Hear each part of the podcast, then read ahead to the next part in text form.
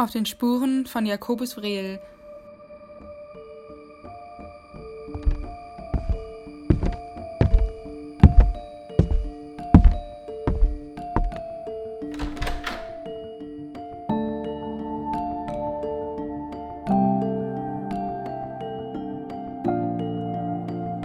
Ein Podcast über die Suche nach einem rätselhaften Maler.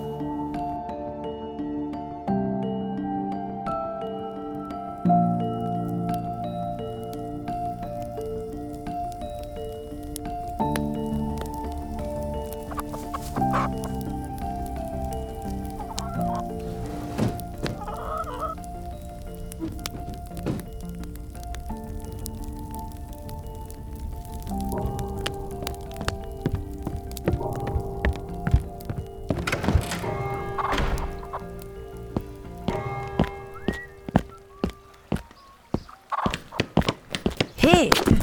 Aua! Hm? Moment mal, stopp! Sie haben etwas fallen lassen. Was ist das denn für ein Zettel?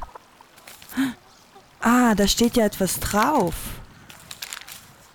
Jakobus Frehl.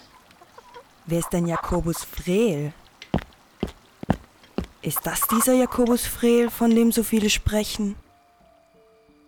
Die Frage, wo Jakobus Frehl tätig war, beschäftigt Kunsthistoriker schon seit über 150 Jahren. Doch trotz intensiver Forschung ist es nicht gelungen, eine Spur von ihm zu finden. In keinem Einwohnerverzeichnis, keinem Gildebuch, keiner notariellen Akte und keinem Kirchenregister ließ sich der Maler Jakobus Frell aufspüren. Er bleibt ein Phantom. Als zeitgenössische Quellen bleiben damit alleine seine Gemälde.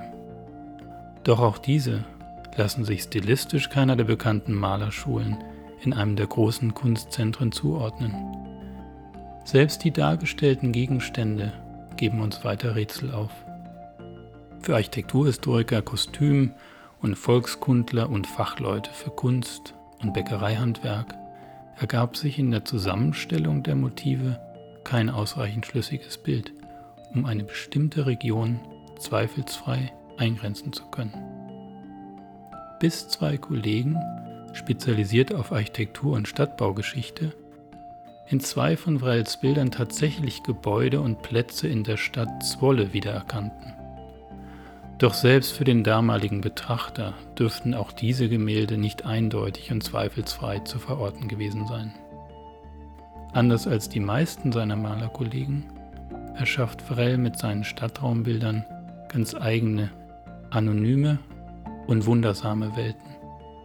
Man gewinnt sogar den Eindruck, als ging es frei mehr um die Wiedergabe einer Gesamtstimmung als um ein wirklichkeitsgetreues Abbild.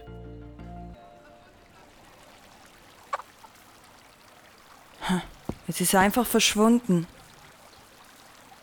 Ich muss ihm seinen Zettel zurückgeben. Ich werde mich mal etwas umschauen.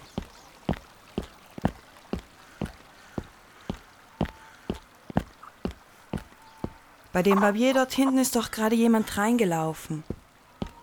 Ist er das? Hm.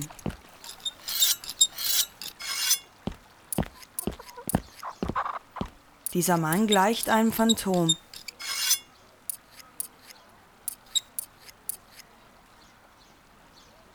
Vielleicht ist er ja zum Bäcker.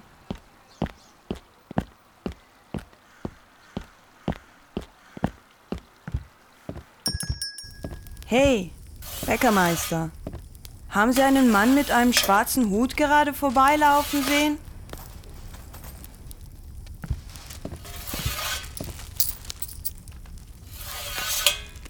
Hier ist er leider auch nicht.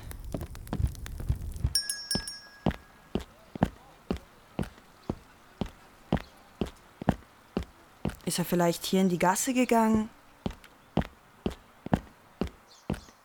Huch, bin ich fast schon wieder gestolpert. Mit den Schuhen kann ich einfach nicht so gut auf dem Pflasterstein laufen.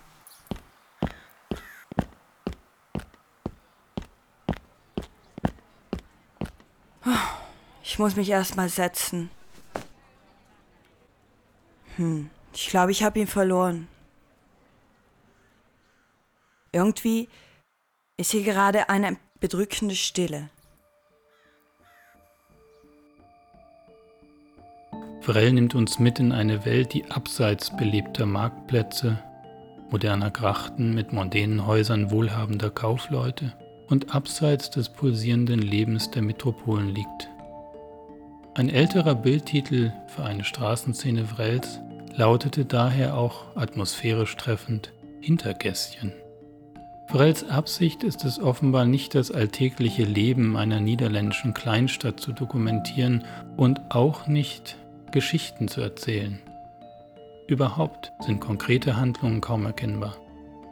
Die puppenhaften, etwas hölzernen Figuren wirken eher wie Statisten auf einer Bühne. Der Eindruck einer Theaterbühne oder Filmkulisse wird dadurch noch verstärkt, dass die schmalen, hochaufragenden und eng aneinandergereihten Ziegelsteinhäuser mit ihren spitzen Giebeldächern beinahe den gesamten Bildraum füllen und nur ein schmaler Streifen vom Himmel zu sehen ist. Die Kompositionen sind zudem nach hinten geschlossen und man hat beinahe den Eindruck, sich in einem Innenraum zu befinden. Die meisten Landschaftsmaler wählen für ihre Stadtraumbilder das Querformat, das als Panorama dem Betrachter einen guten Überblick bietet.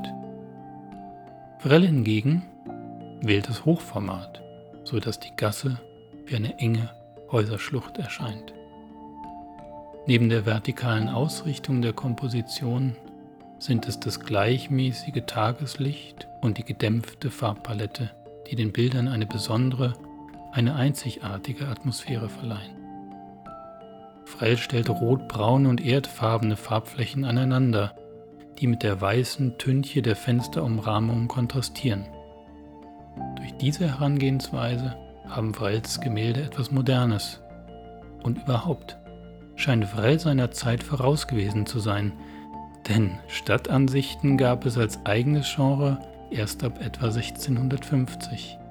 Vrell war also ein Pionier, ein Vorreiter und kein Nachahmer, wie man früher annahm. Es ist ja schon so spät. Ob das Jakobus Vrel selbst war? Naja, ich finde ihn wohl nicht mehr. Ich werde mich jetzt auf den Heimweg machen.